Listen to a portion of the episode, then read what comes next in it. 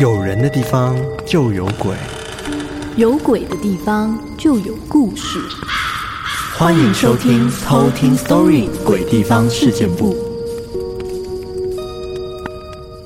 嗨，我是康纳，我是卡拉，欢迎回到《鬼地方事件部》。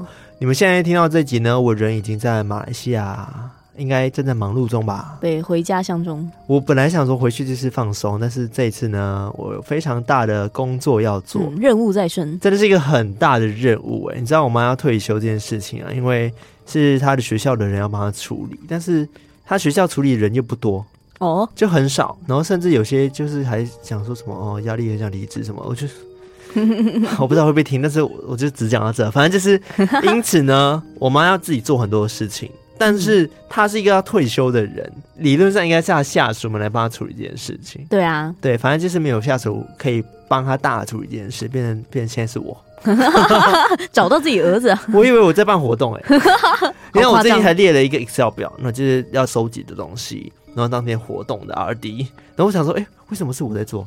对啊，这个不合理耶。反正就是这样子啊，因为他可能也算是一个偏乡小学，你知道吗？就比较没有人力在做这件事情。Oh. 对，然后我就嗯，好了，算了，就当做我送你的退休前的一个礼物好了。啊，你这样真的帮学校在做事。对啊，然后因为我们那边是华小，所以华小它有点像是不会被政府给补助的。哦，华人学校都是私立的，嗯嗯嗯嗯，对对，所以他是没有办法向政府那边去要钱的，嗯嗯，对，然后他们通常都是会有什么家协会，你知道吗？嗯，家长协会之类的，然后他们会可能一起出资捐给学校，你们叫什么？嗯。就是赞助给学校一些钱，嗯，出资给学校建一些新的建筑之类的，建校基金，对之类的，这些都是由学生的家长组成的一个家教协会这样子啊，嗯嗯嗯。然后呢，这些人就是要出资做这件事情，但是呢，因为我们要退休了，有些老师就讨论说要一起出资，可能送我们一些礼物什么之类的，结果呢，就变成说，哦，有些家长就反对，他们觉得这个行为很像在贿赂。我就觉得超有病的。欸，对啊，才没有呢，这不就是很像教师节，大家 一起退休然后一起送，对啊，而且我妈、嗯、我妈要退休是贿赂什么啦？对啊，我妈超没有用的。欸，对啊，我的意思说，我我妈退休根本没有用啊，知道吗？对啊，对啊，反正就是我觉得很瞎啦这些事情，但我现在是觉得蛮好玩的啦，就是虽然说只是比较忙碌这样子，但还是蛮期待的，嗯嗯，所以这集是预录的哦，各位。但预录的内容还是一样精彩。是的，我们自己呢讲的是鬼地方嘛，然后自己是由我来讲。这个地方呢、嗯、是在台北，台北。大家知道说早期台湾有在采矿嘛，嗯、对不对？然后有好几个矿场。金瓜石那边，对啊，金瓜石啊，然后三峡或者是土城那边其实都有的。嗯，那这个鬼地方呢，为什么是鬼地方？我觉得还蛮沉重的，因为在这个地方曾经有发生过非常严重的意外。哦，那我就先到点为止，先不讲那么多哈。嗯，那在讲这个鬼地方之前，我们先来带来一则鬼故事。这个鬼故事的投稿人他叫做伊童。那他呢有留言说，前几年在高雄上大学的时候，在租屋处发生了一件事情，因为他们的科系是要读夜间部的。然后有一次呢，就是呃，他们从学校骑回宿舍的时候，发生恐怖的事，这样子。嗯，对。好，那我们就直接来偷听 story。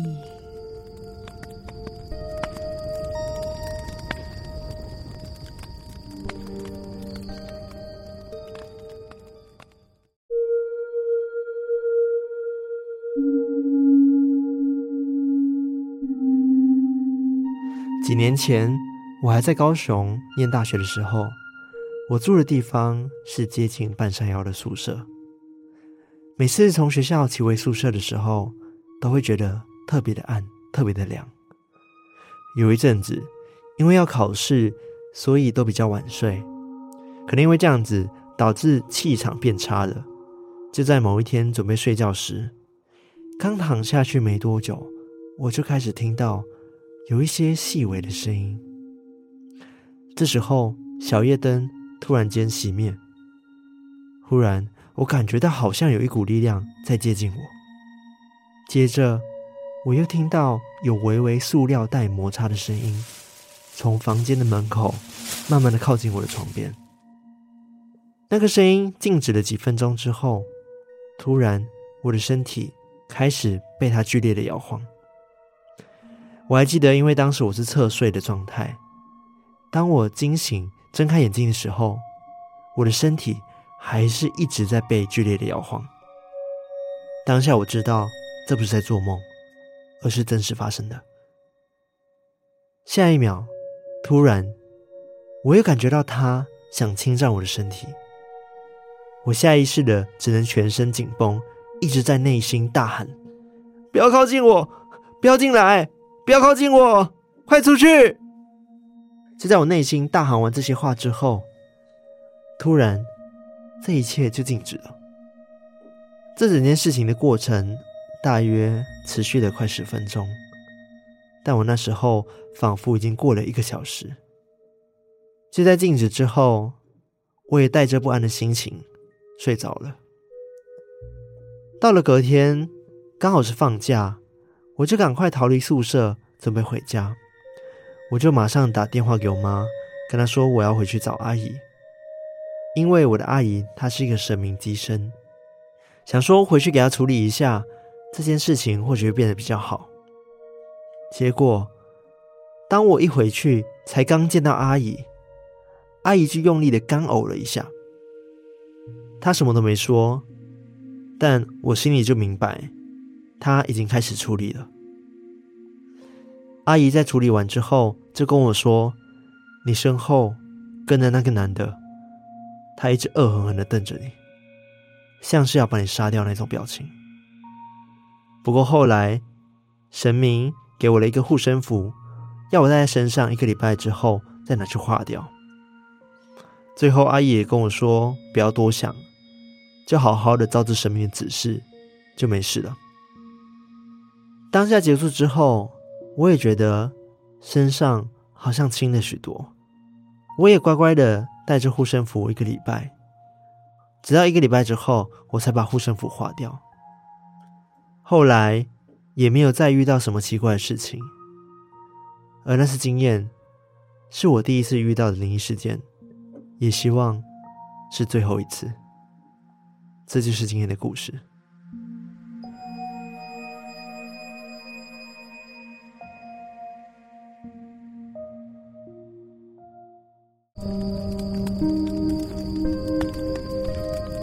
偷听客说他听到那个塑胶袋的声音。嗯，你知道之前我们去日本玩的时候，你说你吗？对，就我家人。嗯，去日本玩的时候，我妈就说她一直听到啊塑胶袋的声音在房间里面。对，在房间里面，然后她就一直觉得很奇怪，嗯，就是怎么会有那个声音？然后她开灯之后也没有，然后也问我们有没有听到，我们就说都没有。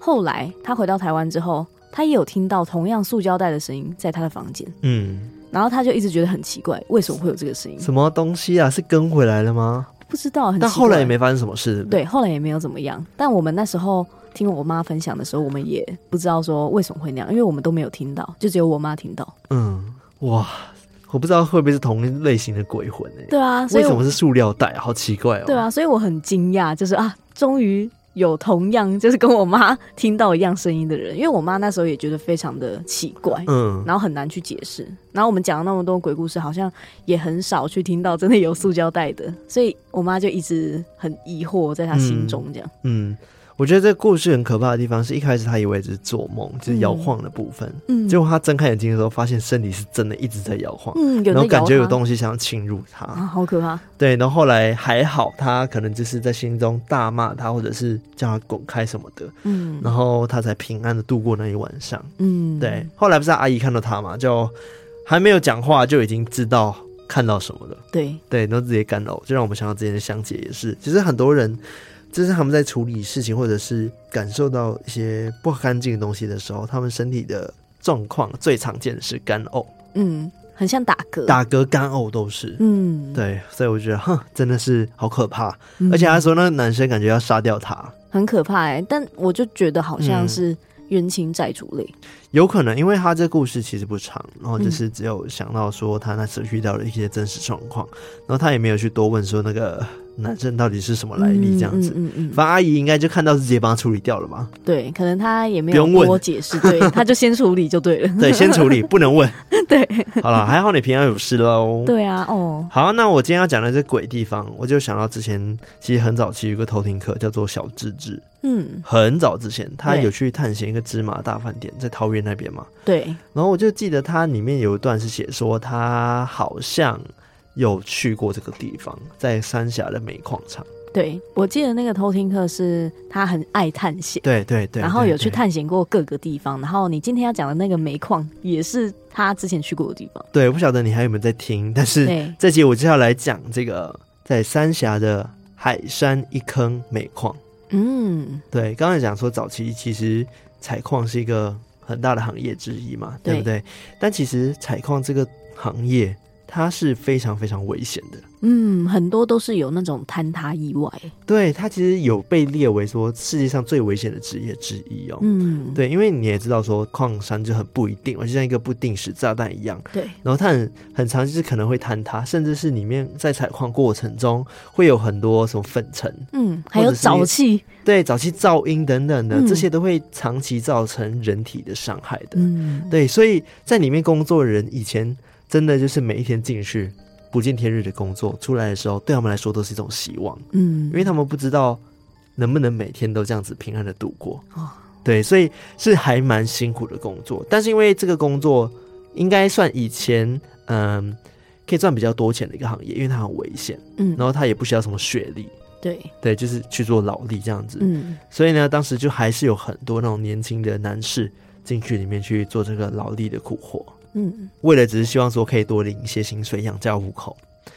那现在其实已经很少人在提到什么煤矿啊，对，矿场啊。那是因为现在台湾已经完全没有矿业了。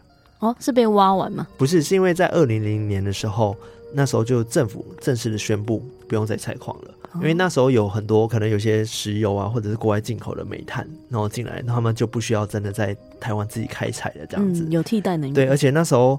其实到了后期，这个矿业已经是夕阳产业了。嗯，对，所以甚至是很多矿山的老板，他们其实已经付不出钱给这些员工，因为他们实际上采出来的东西已经很少了。嗯，对。那我今天要讲的这个地方呢，是指定在这个地方，就是在三峡的海山一坑煤矿。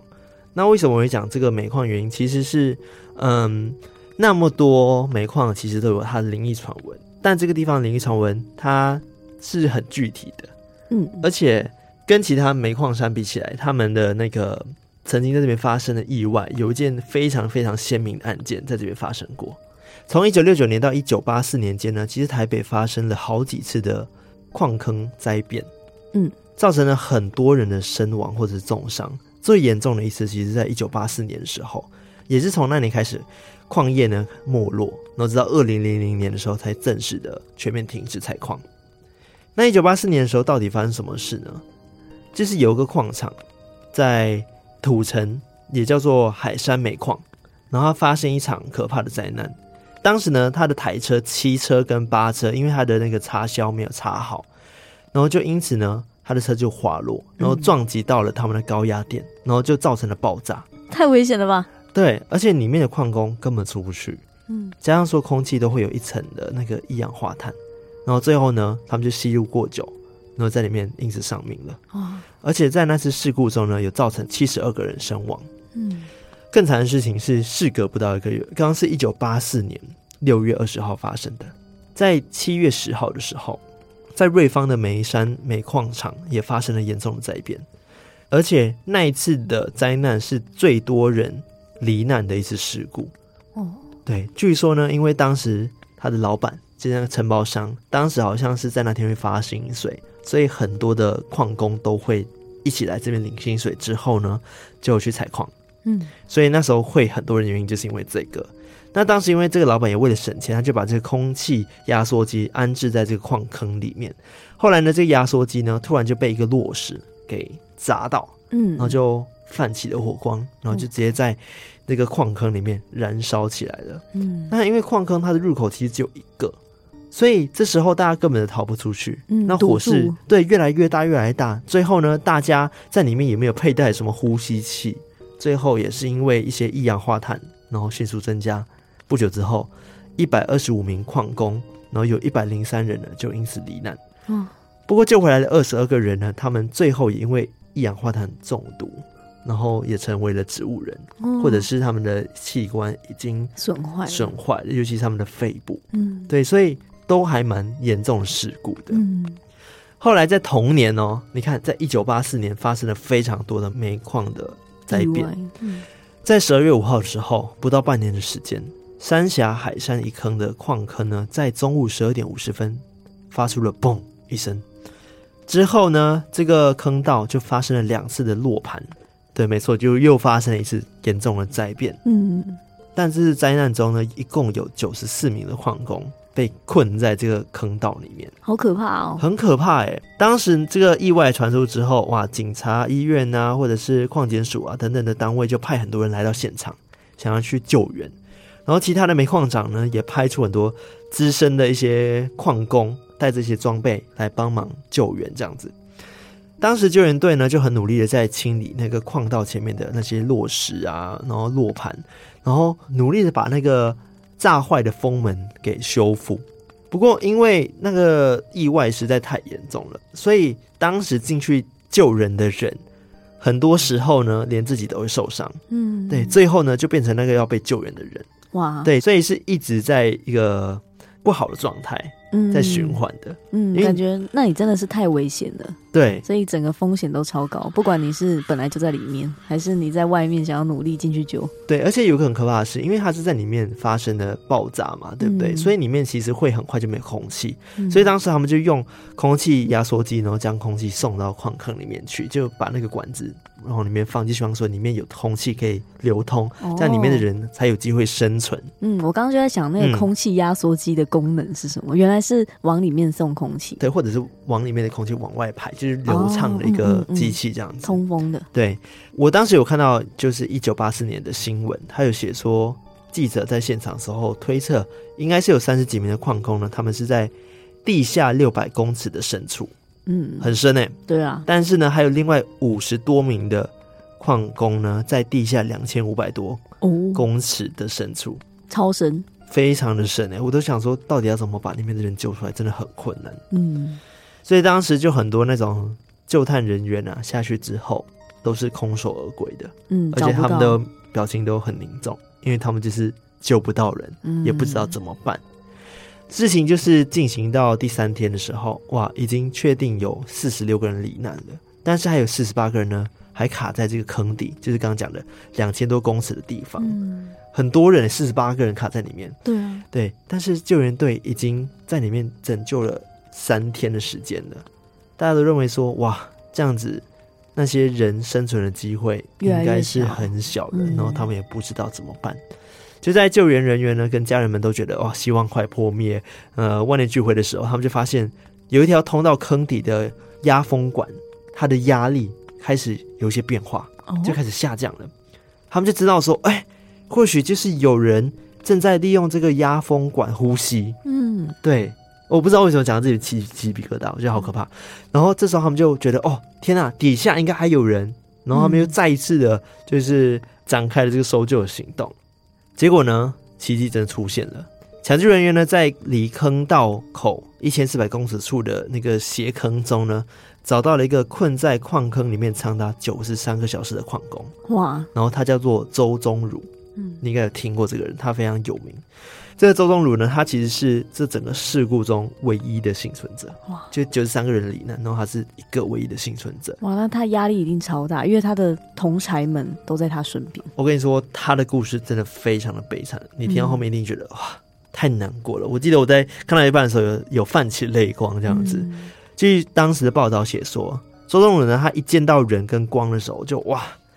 激动的，一直说：“我终于活了，我终于活了。”然后一直在那边嚎啕大哭，然后哭到不能自己。嗯，然后就觉得这一切的苦难终于过去了。嗯，不过也因为这件事情之后，他的健康状态其实也不太好，因为他在里面长期吸了很多的一些不好的空气嘛，所以造成说他的肺部也会有所谓的矿工肺的问题。嗯，他整体其实呃，除了内脏不太好之外，他的肺不太好之外，外观是没有受到什么爆炸的受伤的，就只有一点点局部的皮外伤而已，嗯，算是还蛮幸运的。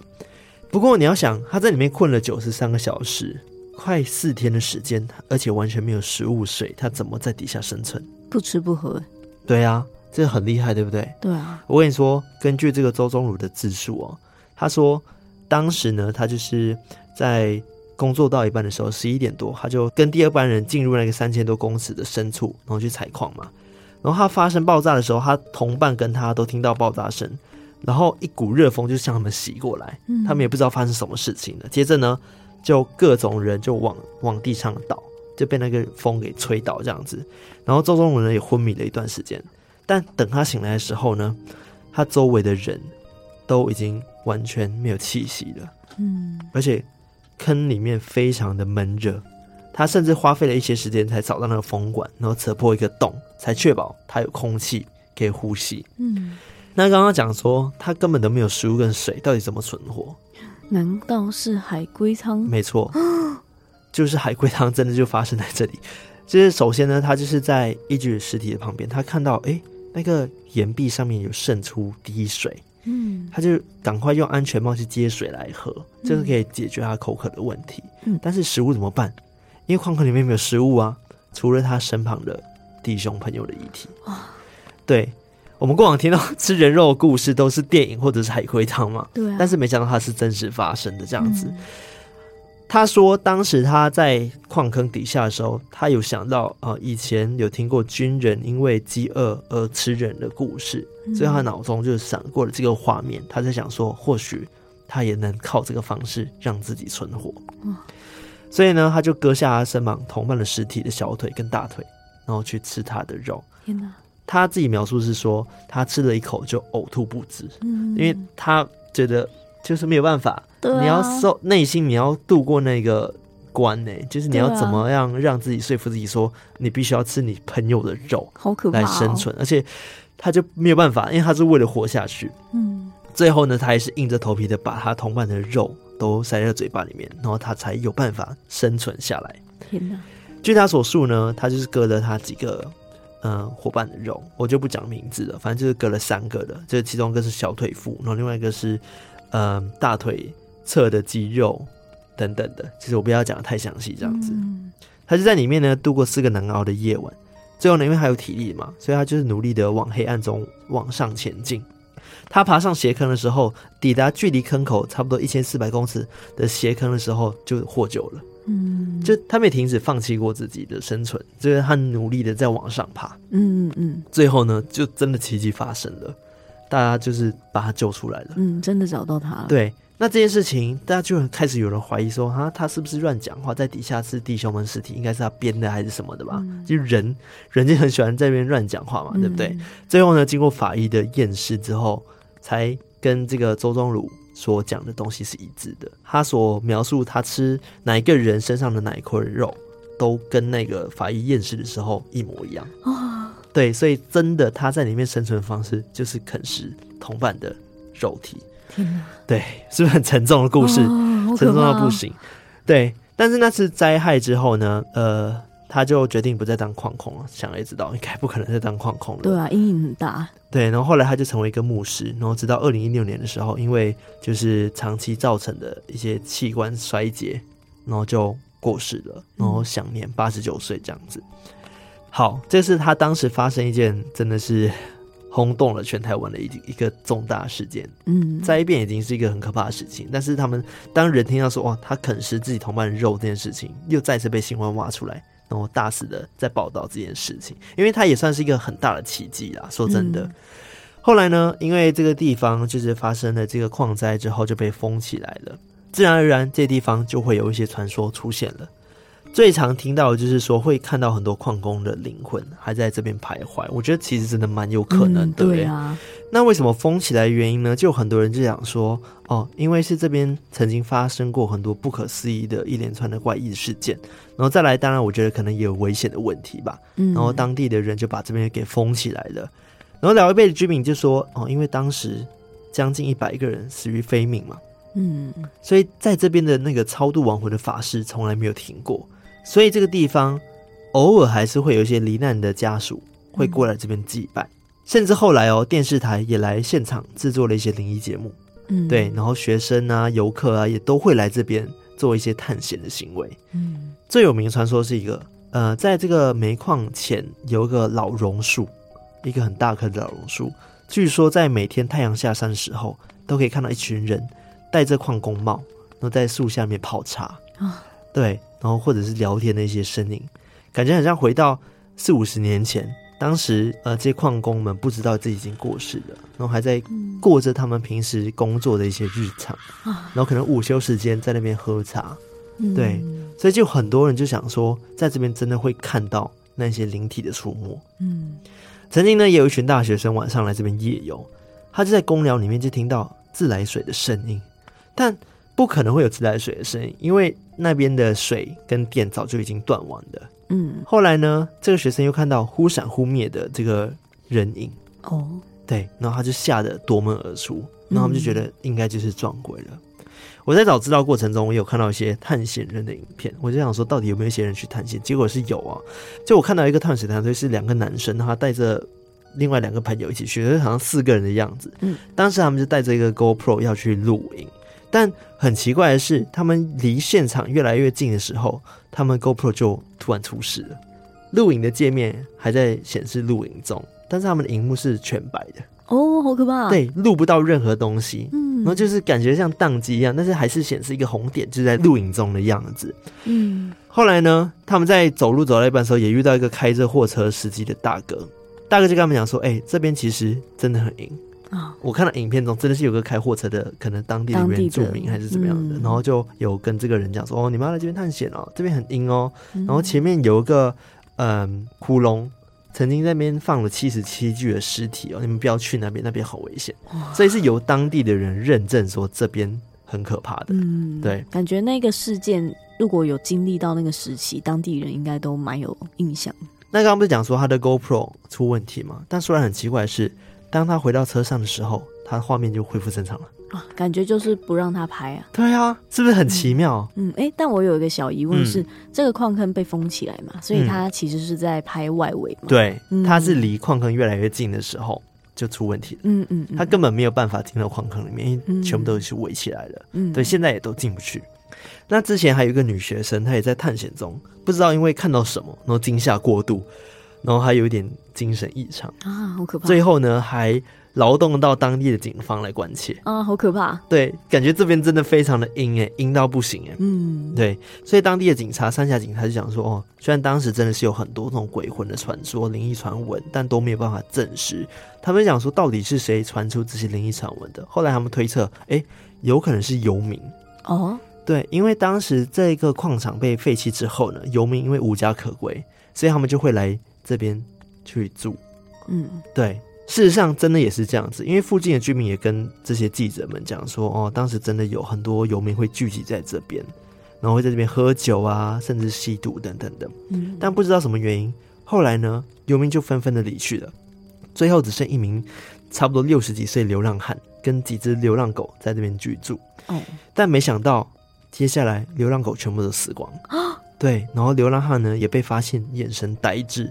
然后口中是喃喃自语，然后最后呢就被那边的警察给带走，这样子、哦、根本不知道他们到底发生了什么事情。嗯，好可怕哦，对不对？真的是很鬼地方。对啊。后来呢，就是有一个当地的风水师就来这边看，说，嗯，这里的风水怎么样？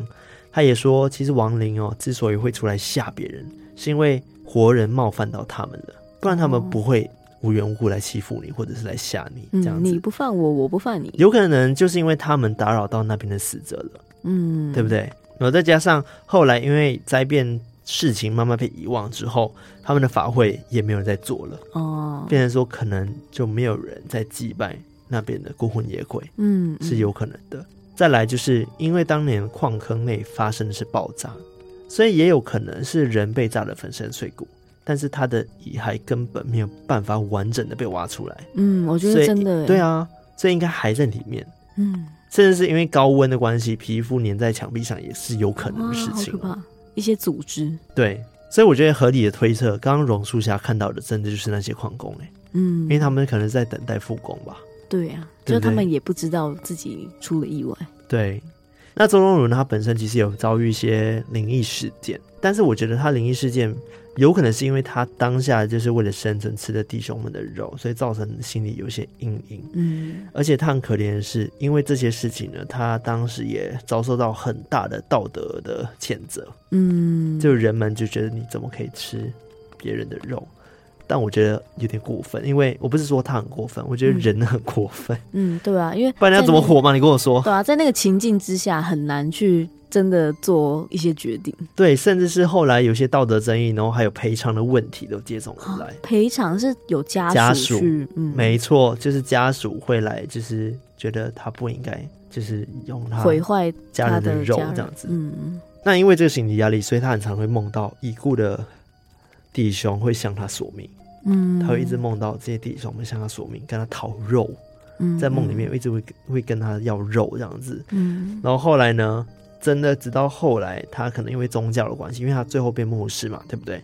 然后据说他有获得家属的谅解啦，哦，然后才渐渐的走出这个阴影。嗯嗯，辛苦了，真的是很辛苦哎。对啊，这边有个小插曲，就是大家推算哦，哎，周宗儒梦见亡魂的时间，刚好就是当时这个煤矿厂附近闹鬼最凶的时刻。哦，对，所以有人还是会相信说，哎，这些亡魂是真的进入到周宗儒的梦里面。去托梦的，嗯，对，然后因为大家都有看到这边有鬼魂的触摸，密集出现的时期，对，所以有人推测说，这些亡魂或许是真的是回来，然后想要索取吃人肉的赔偿的。啊，但我相信不会啦，嗯，我我个人是相信不会的，嗯，因为他只是为了生存，如果你是他弟兄们，或许会理解吧，我不晓得啦，或许也不会理解，欸、因为。我不知道，因为你是莫名其妙的就被炸死了，嗯、所以你或许心中会有很多怨念。你可能当下会觉得，你为什么还要破坏我的尸体，也是有可能。因为人就是有不同的个性，对啊，对，反正就是因为这些事情呢，就造成了台湾非常有名的乡野奇谈这样子。嗯嗯嗯，对我就是觉得哇，还蛮沉重的。对啊，原来有真的发生过这么可怕的事。对，而且在二零一四年的时候，这个周宗儒有接受《中国时报》的专访。他们就问了他一个问题，就想说：如果这件事情再重来一次的话，你还会选择吃人肉吗？那他说会。然后他说了一句话，他说：因为活下去才代表另外九十三个人生命延续着。哦，哇，鸡皮疙瘩不行哎，嗯，你知道他意思吗？就是就是因为他自己有办法活下来，他才有办法出来把这个故事说给大家听，然后跟大家分享里面曾经到底发生了什么事情。嗯嗯嗯。对，反正就是一个非常沉重的鬼地方。嗯，真的。对，我觉得他的鬼魂应该是，我说那边矿工鬼魂应该是没有什么威胁性的，只是因为他们曾经就是有太多太多的遗憾，嗯，然后或者心愿没有完成，所以造成有非常多执念，也就是地府灵产生的原因。嗯，对，我们曾经讲过，地府灵是因为他有执念留在人世间，他们才没有办法离开那边的。对。而且还是那么多人，九十三个人呢。对啊，对啊。然后我讲的只是其中一个矿坑哦，刚刚还有两个矿坑，加起来都有两百六十几个人身亡，哎，非常可怕，很可怕。对，好，那以上就是我今天分享关于这个三峡海山一坑煤矿的故事。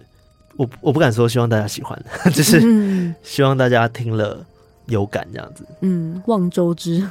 对，望州好像也不是这样用。望州是什么意思啊？就是希望大家都知道这样。哦，对了，因为现在台湾已经不再采矿了，所以这些以前冒着生命危险去采矿的人们，都已经渐渐的被遗忘了。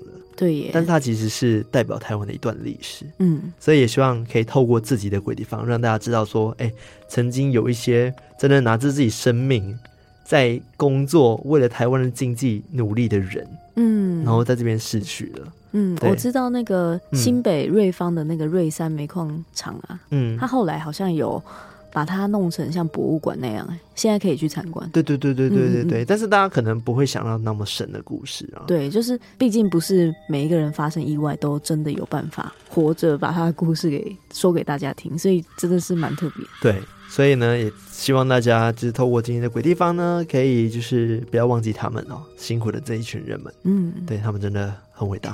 真的好沉重，怎么办呢？对啊，但不管再沉重，还是要做 ending 啊。是，好啦，那一样喜欢我们节目的大家，可以订阅我们的 IG、Facebook，还有我们 Discord，加入我们成为我们的偷听好邻居。然后在各大可以收听 Podcast 平台，Apple Podcast、Spotify、KBox、Mixerbox 等等地方按赞按赞，分享的分享，留言的留言。没错，然后我们的 YT 频道现在也是每周更新一集，欢迎大家订阅、按赞、开启小铃铛。是的，如果你有很棒的鬼故事的话，或者是很恐怖的鬼故事的话，也欢迎投稿给我们哦。我们的投稿链接呢，在我们的 Discord，哎，不对，我们投稿链接呢，在我们的 IG 的 Link Tree 里面有。